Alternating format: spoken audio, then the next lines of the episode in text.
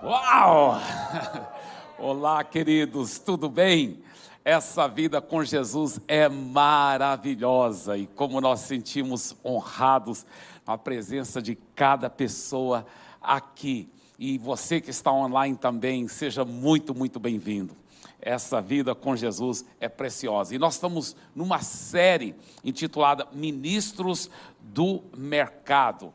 E hoje eu quero compartilhar uma mensagem que eu estou intitulando Seguir Jesus. Eu aprendi muito com o pastor Joaquim, lá da Suécia, e é um interessante, interessante sobre esse tema, seguir Jesus, porque eu vou estar abordando talvez de uma forma um pouquinho diferente, mas nós vemos Jesus, quando ele iniciou seu ministério, ele já foi convocando os seus seguidores.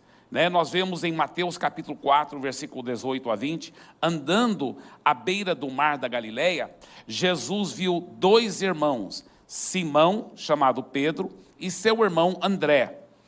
Eles estavam lançando redes ao mar, pois eram pescadores. E disse Jesus: Sigam-me, e eu os farei pescadores de homens. No mesmo instante, eles deixaram as suas redes e o seguiram. Então Jesus disse para eles: sigam-me. E sabe, até hoje Jesus está convocando os seguidores. Ele está dizendo: siga-me. Para você, para eu. Por quê? Para mim e para você. Por que, que ele está dizendo siga-me? Porque veja bem, isso aqui é muito interessante.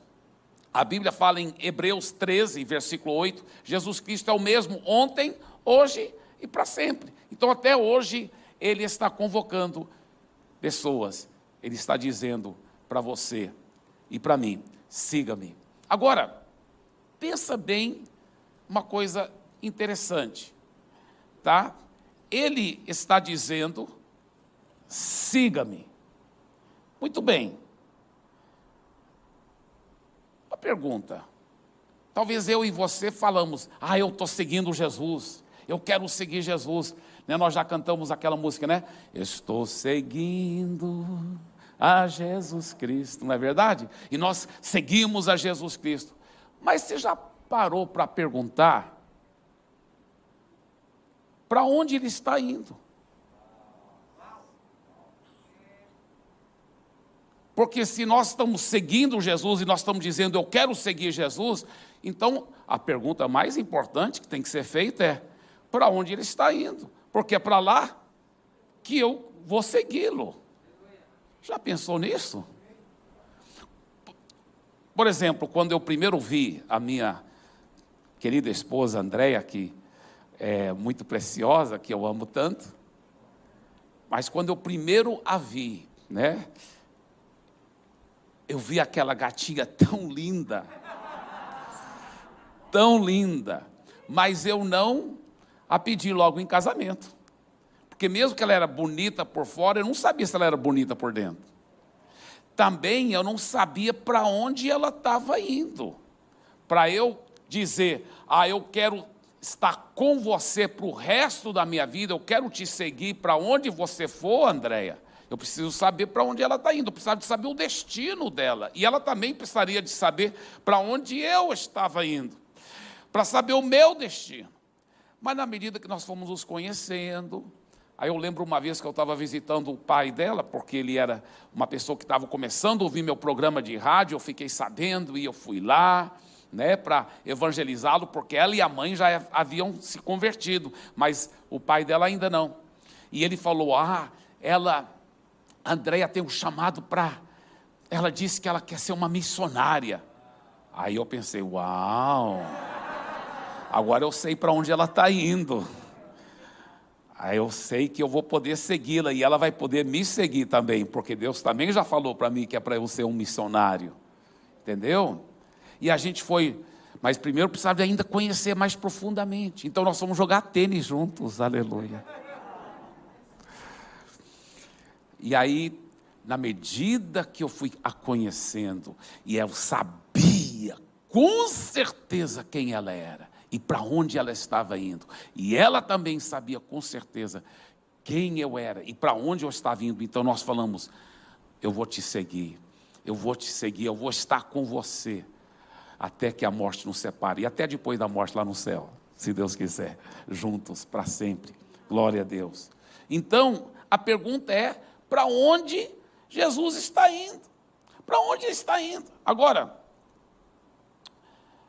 já que eu quero seguir Jesus para o resto da eternidade, é importante eu saber para onde ele está indo. Agora, tem um capítulo na Bíblia que tem a resposta para essa pergunta: para onde Jesus está indo? Está interessante. É em Lucas capítulo 15, que fala sobre três parábolas, e na realidade, todas as três parábolas falam do mesmo assunto.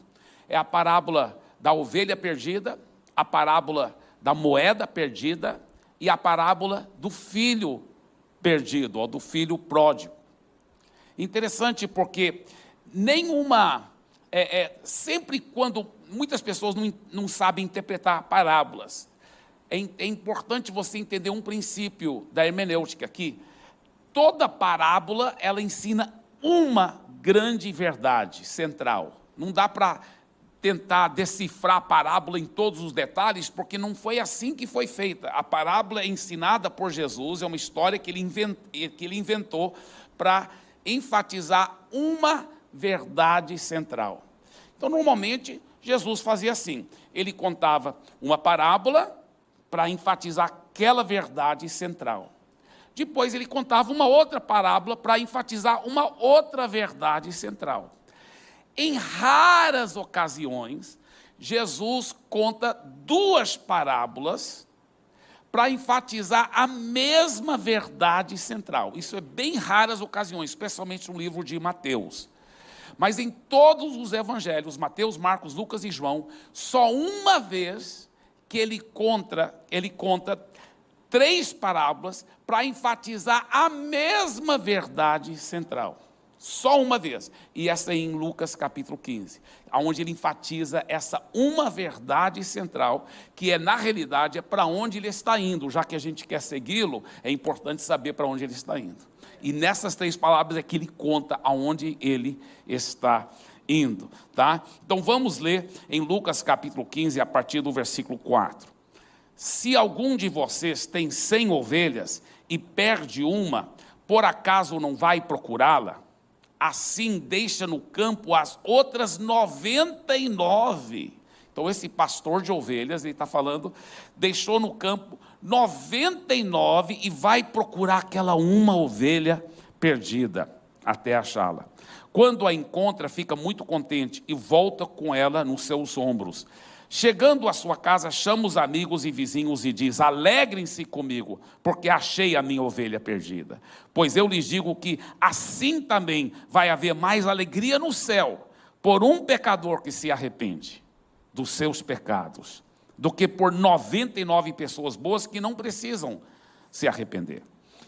Jesus continuou: Se uma mulher que tem dez moedas de prata perder uma, vai procurá-la, não é? Ela acende uma lamparina, varre a casa e procura com muito cuidado até achar aquela uma moeda. E quando a encontra, ela convida as amigas e vizinhas e diz: Alegrem-se comigo, porque achei a minha moeda perdida. Pois eu digo a vocês que assim também os anjos de Deus se alegrarão por causa de um pecador que se arrepende dos seus pecados. Aí ele vai e conta a terceira parábola, que é a parábola do filho perdido, do filho pródigo. E ele diz que um, um pai muito rico tinha dois filhos. E o filho mais novo disse: Eu quero minha, minha herança adiantada. E o pai deu a herança para ele adiantado e ele foi para uma terra distante e desperdiçou tudo, tudo, tudo.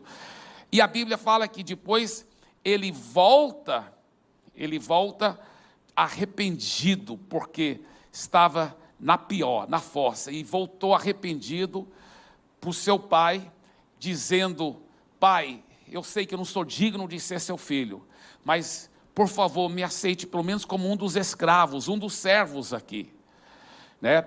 Só que quando ele já estava com o plano de falar isso para o pai, quando o pai o viu de longe voltando, O pai estava procurando e olhando, e o pai o viu de longe. A Bíblia fala que o pai foi correndo para ele e o abraçou. E ele falou para o pai: Eu não sou digno de ser mais chamado seu filho, mas me aceite como um dos seus servos, aqui, um dos seus escravos.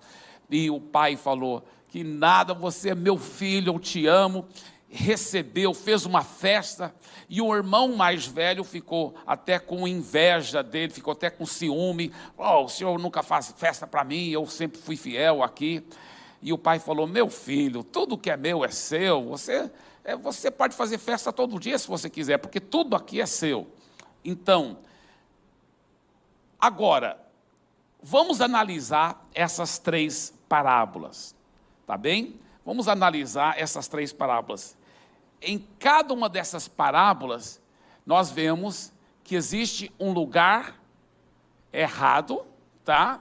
Existe Deus e um lugar certo. Cada uma dessas três palavras mostram essas coisas aqui, tá? Tem Deus e tem um lugar errado para a pessoa estar e um lugar certo, tá? Então, na primeira parábola, quem que representa Deus? É o pastor das ovelhas, tá certo? O pastor das ovelhas. E nessa primeira parábola das cem ovelhas, tá? Qual ovelha estava no lugar errado? Aquela uma ovelha, não é certo? Aquela uma ovelha que foi perdida, que estava perdida, ninguém sabia para onde ela estava. Qual era a ovelha que estava no lugar certo? As 99 ovelhas estavam no lugar certo, tá certo? Muito bem. Na, nós vamos voltar para essa parábola daqui um pouco, mas vamos agora falar da segunda parábola. Quem que representa Deus na segunda parábola? A mulher, muito bem. A mulher representa Deus na segunda parábola. E qual qual coisa que estava no lugar errado nessa segunda parábola? A moeda. Muito bem. E o que, que estava no lugar certo nessa segunda parábola? As nove outras moedas. Muito bem. E a terceira parábola é quem que representa Deus na terceira parábola? O Pai, muito bem. O Pai representa Deus na, na, na terceira parábola. E, e quem que estava no lugar errado? O filho, o filho, aquele filho pródigo, né? O filho que foi embora com toda a herança dele. E qual que é o filho que estava no lugar certo na, na terceira? É o outro filho. Ele, a atitude dele não estava no lugar certo. Mas ele, pelo menos fisicamente, estava no lugar certo. Muito bem. Agora, em cada uma dessas três parábolas, nós podemos ver o, o, o, que Jesus contou essas três parábolas para mostrar uma só. Lembre-se, é o único lugar na Bíblia que Deus que, que Jesus conta três parábolas para ensinar uma só verdade. E essa verdade é para onde ele está indo, para a gente poder segui-lo. Interessante isso. Então veja bem, agora, isso aqui é muito profundo e muito precioso, gente. Preste atenção. Veja bem, na parábola da ovelha perdida, nós vemos um pastor de ovelhas que vai então contar as ovelhas e ele tinha 100 ovelhas e ele vê que só tinha 99. Ainda bem que esse pastor de ovelhas não é como alguns pastores, né? É, de ovelhas, que falam assim: ah, não estou nem aí, olha, tanta gente está bem, se a pessoa não quiser, não estou nem aí com ela. Não, ele não tinha essa atitude. Esse pastor de ovelhas, ele foi atrás daquela uma ovelha perdida. Ele foi porque ele tinha esse coração ele tinha esse coração de ir atrás. Então, qual era o coração dele? Ir atrás daquela uma ovelha perdida. Então, o foco dele, o foco daquele pastor, era estar atrás de, daquela uma ovelha perdida. Esse é o foco dele. Vocês entenderam? Então, vamos, a, a mulher, a mulher estava com dez moedas, ela perdeu uma moeda, ela não sabia onde estava. Ela falou: tenho certeza que está aqui dentro da casa, porque eu tinha dez moedas e não estou achando aquela, aquela outra moeda. Ela fecha a casa, eu vou varrer, ela acende todas as luzes que ela pode, as lamparinas, e ela vai varrendo, vai varrendo, até ela achar. Por quê? Porque o foco daquela mulher, é, ela, as nove moedas já estavam no lugar certo. Então o foco dela estava onde? Em encontrar aquela uma moeda, aquela uma moeda perdida, a moeda perdida. E o pai, o pai que também ele amava tanto aquele filho que estava perdido, e como que nós sabemos que o foco dele estava também naquele filho perdido? Porque a Bíblia mostra que o pai o viu de longe quando ele estava chegando. Por quê? Porque o pai todo dia ficava olhando, ele sabia a estrada que, que saía da cidade, saía da onde era a fazenda. Tinha só uma estrada. Era naquela estrada que o filho iria voltar. E o pai ficava orando e ficava crendo: meu filho vai voltar, meu filho vai voltar. E quando o pai finalmente viu o filho, ele foi correndo com tudo que ele tinha para aquele filho que estava perdido. Então, o foco do pai estava onde? Naquele filho. Então, olha o que Jesus está dizendo. Jesus está dizendo: o meu coração, o meu coração está aqui para buscar e salvar o que se havia perdido. Eu quero buscar e salvar. Esse é o meu coração. E nós estamos aonde? Nós que estamos seguindo Jesus, estamos aqui no lugar certo. Então Jesus está falando, mas meu foco está aqui em alcançar o perdido. Aí Jesus olha para trás e os seus olhos encontram bem nos nossos olhos, e ele olha bem para dentro dos seus olhos, e ele diz: siga-me. Siga-me. Você entendeu para onde ele está indo? Alcançar o perdido. Uau. Uau. Esse é o coração do nosso Deus. E um ministro de mercado é isso. Ontem, no café com o pastor, uma senhora estava me falando, pastor, essa mensagem do ministro do mercado revolucionou minha vida, porque agora eu sei por que, eu, eu fico falando de Jesus para todo mundo, porque Deus me chamou, eu sou uma ministra do mercado, eu fui convocada para isso, eu fui convocada para alcançar o perdido para alcançar o perdido. E é isso que é o ministro do mercado. Nós estamos seguindo Jesus para alcançar o perdido. Eu nunca vou esquecer a história do querido Rony.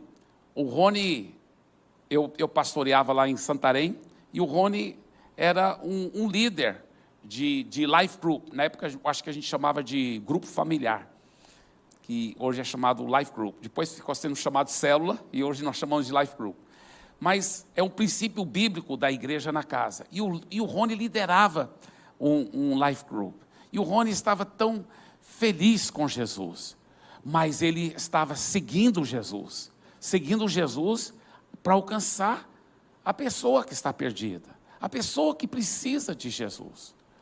E nós sabemos que as pessoas que precisam de Jesus, muitas vezes que estão perdidas, estão nos escritórios mais chiques que existem, estão nos lugares mais chiques, mas ela está perdida porque ela não tem Jesus. Ela está em depressão, muitas vezes, mesmo com milhões dentro da sua conta, não é mesmo? Mas também existem aquelas pessoas que estão perdidas, que estão realmente é, bem no, no fundo do poço em todos os sentidos. E foi um caso desse.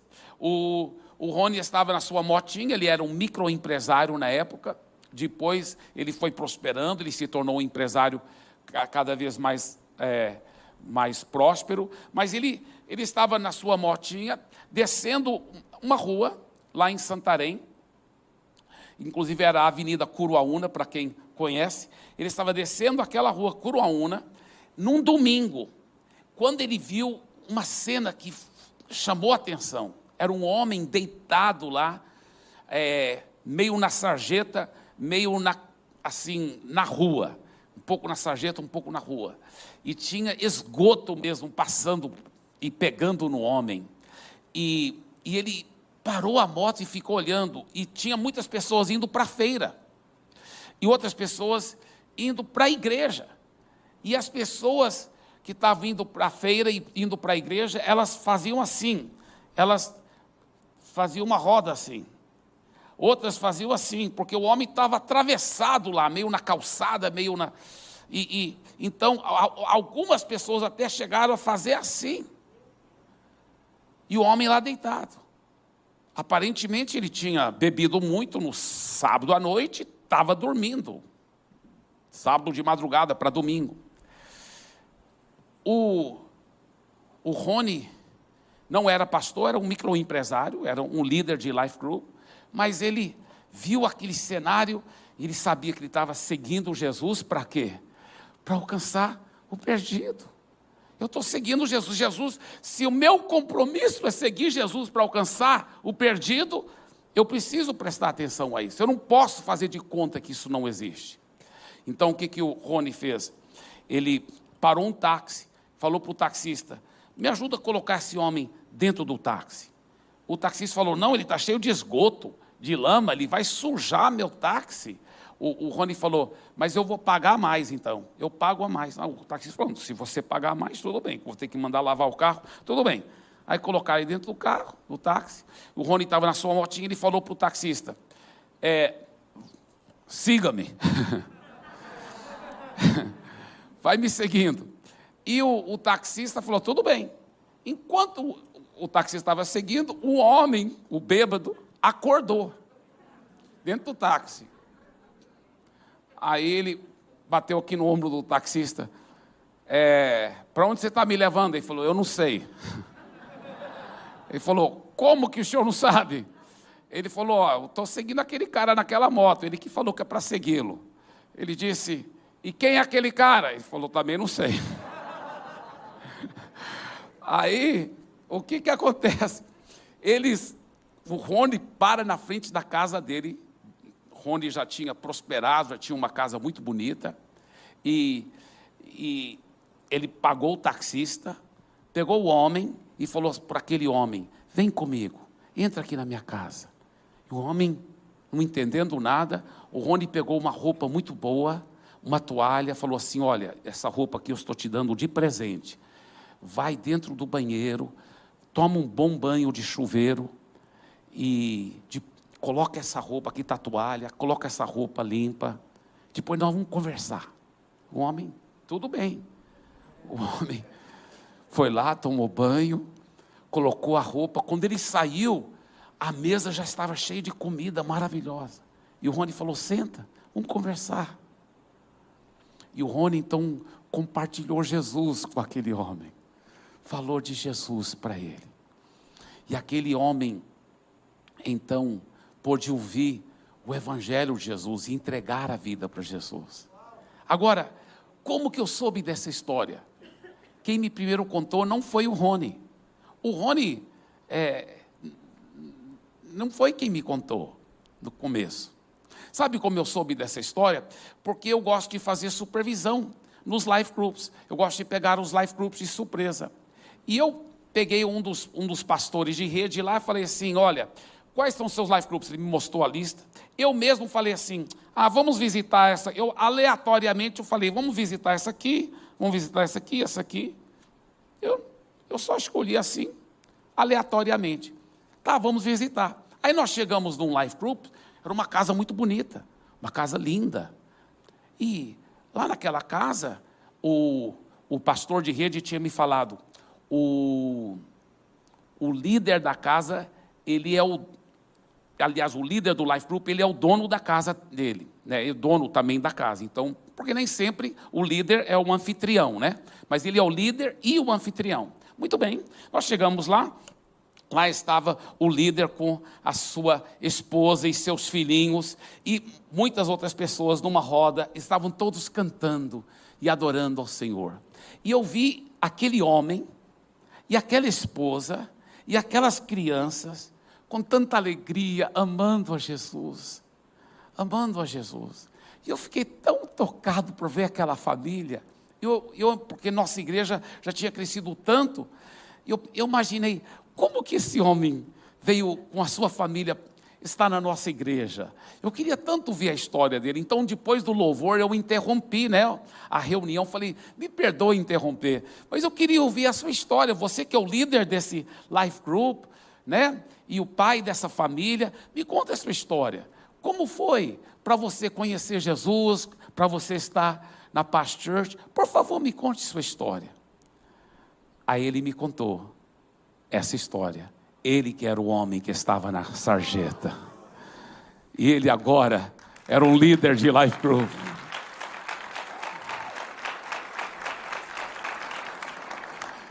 O Rony depois foi crescendo no ministério, se tornou um empresário muito próspero. Depois ele sentiu de Deus para realmente viver uma vida ganhando menos e, e, e para seguir Jesus de uma forma mais radical e foi conosco para Fortaleza e depois se tornou um pastor ordenado e hoje ele é o pastor da Paz Church de Belo Horizonte.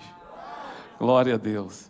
Então nós vemos Deus fazendo coisas maravilhosas através dos seus filhos e filhas que vão segui-lo para alcançar o perdido, para alcançar o perdido. Agora, nós lemos lá que o Pedro, né, quando Jesus falou, siga-me, Pedro e, e seu irmão André foram seguindo Jesus, e foi maravilhoso. Pedro estava seguindo Jesus e, e falando de Jesus para as pessoas, mas aí veio um problema sério. Jesus foi é, capturado pelos soldados, né, e, e, e levaram Jesus, e, e Pedro então em vez de continuar seguindo de perto a Jesus, ele agora mudou a forma dele seguir Jesus. Olha esse versículo, Mateus 26, 58. Pedro seguiu Jesus de longe até o pátio da casa do grande sacerdote.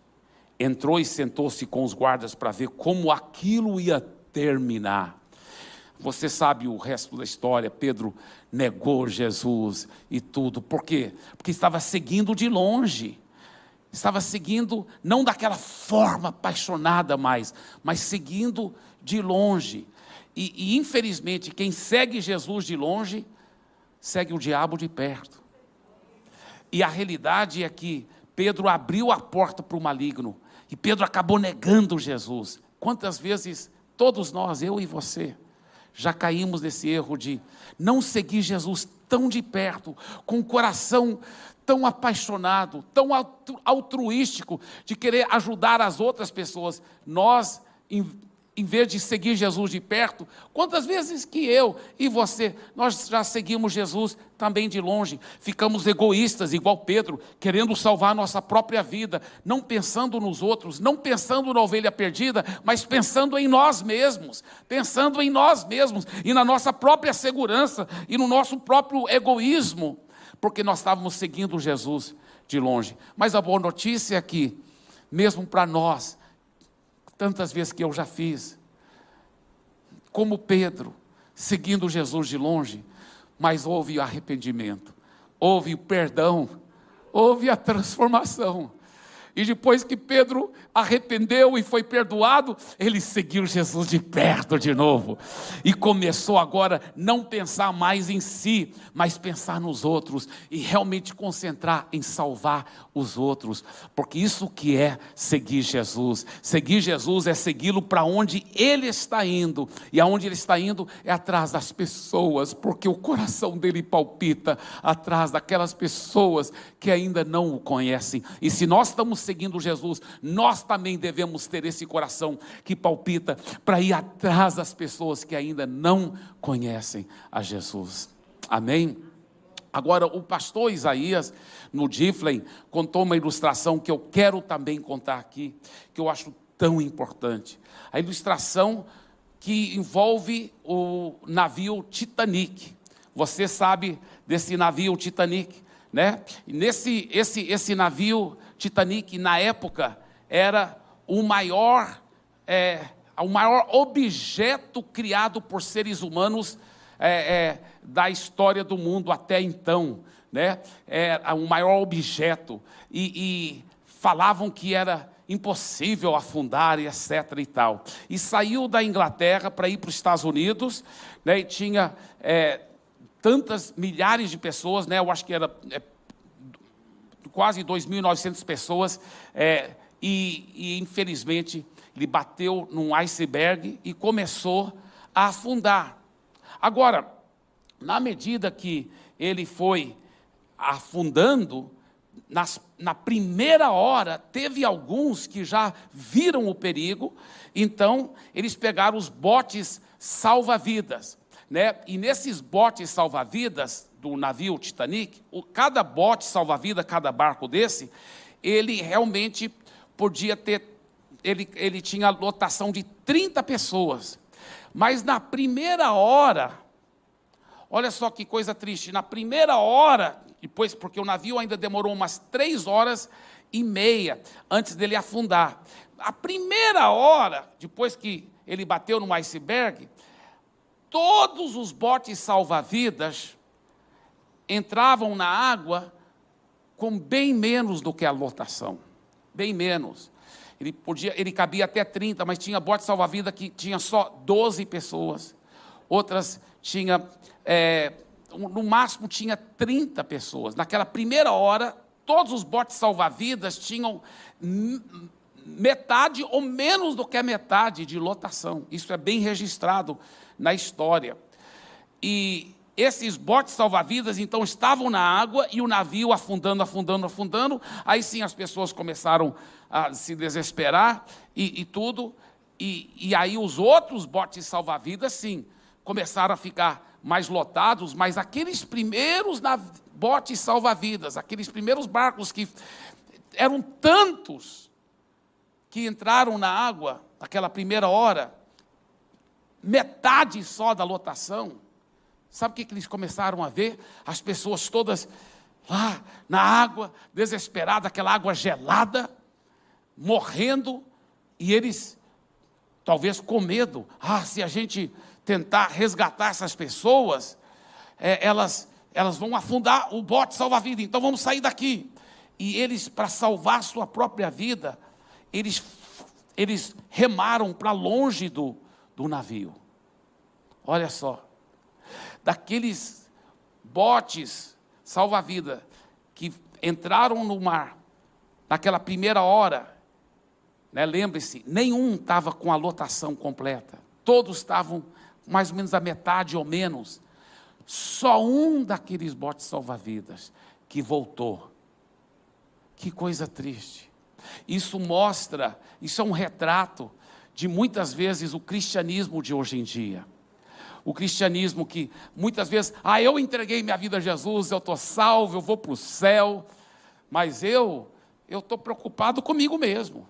Eu estou eu, eu, eu, eu indo para o céu, então o que os outros estão lá morrendo sem Jesus não é meu problema. O meu problema é que pelo menos eu agora estou salvo. Que coisa triste. Que coisa triste. Mas teve o exemplo de uma pessoa, pelo menos, que teve outra mentalidade naquele navio. O nome dele é o pastor, na realidade evangelista, um evangelista escocês, pelo nome de John Harper. Esse homem aqui, John Harper. E o John Harper era um evangelista escocês. E ele, ele logo que o navio bateu no iceberg, ele estava atento. Ele viu o que ia acontecer. Ele pegou a filhinha dele, porque ele tinha uma, uma filhinha tão preciosa. O nome dessa filhinha é Annie Jessie Harper. Annie Jessie Harper. Era, era a, a menina dos olhos dele. Ele era apaixonado pela filhinha dele. E ela estava viajando com ele. Porque ele ia para Nova York, e em Nova York ele ia, ele ia pregar numa grande cruzada para milhares de pessoas. Ele ia pregar, e ela foi acompanhando ele nessa viagem. Essa filhinha dele, a Anne Jesse Harper. Ele pegou a filhinha dele, levou e colocou ela no primeiro bote salva-vidas colocou ela no primeiro bote salva-vidas. E, e, e diz às pessoas, isso são testemunhas que viram e falaram, e ela mesma também. Ele beijou a testa dela, ele abraçou e falou: Eu te amo, eu te amo, eu te vejo no futuro. Que papai tem que ficar aqui para ajudar, ajudar a salvar as pessoas, porque ninguém estava entrando nos botes salva-vidas. Então, ele foi batendo em cada camarote: acorda, acorda, senhoras, mulheres e crianças, e todas as pessoas que ainda não conhecem a Jesus. Ele gritava essas palavras, as testemunhas falaram depois que ele gritava essas palavras. Mulheres e crianças, e todas as pessoas que ainda não conhecem a Jesus, o navio está afundando. Pega um bote salva-vida, acorda, acorda, acorda.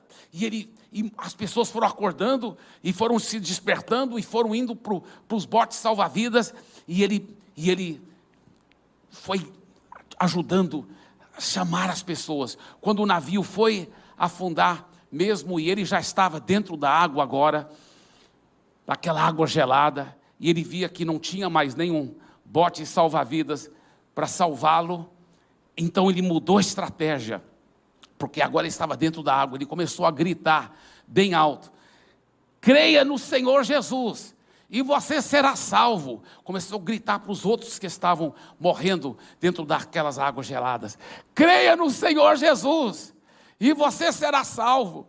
Creia no Senhor Jesus, e você será salvo. Creia no Senhor Jesus, e você será salvo.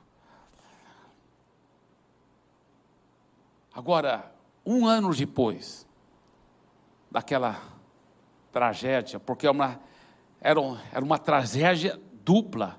Né? A primeira tragédia, o navio afundando. A segunda tragédia, de tantos daqueles botes salva-vidas abandonarem tantas pessoas que poderiam ter sido salvas. Mas um ano depois daquela dupla tragédia, eles tiveram uma reunião com todos os, os sobreviventes né, convidaram todos os sobreviventes do Titanic. E a primeira pessoa que foi dar o seu depoimento era um rapaz pelo nome de William John Mailers.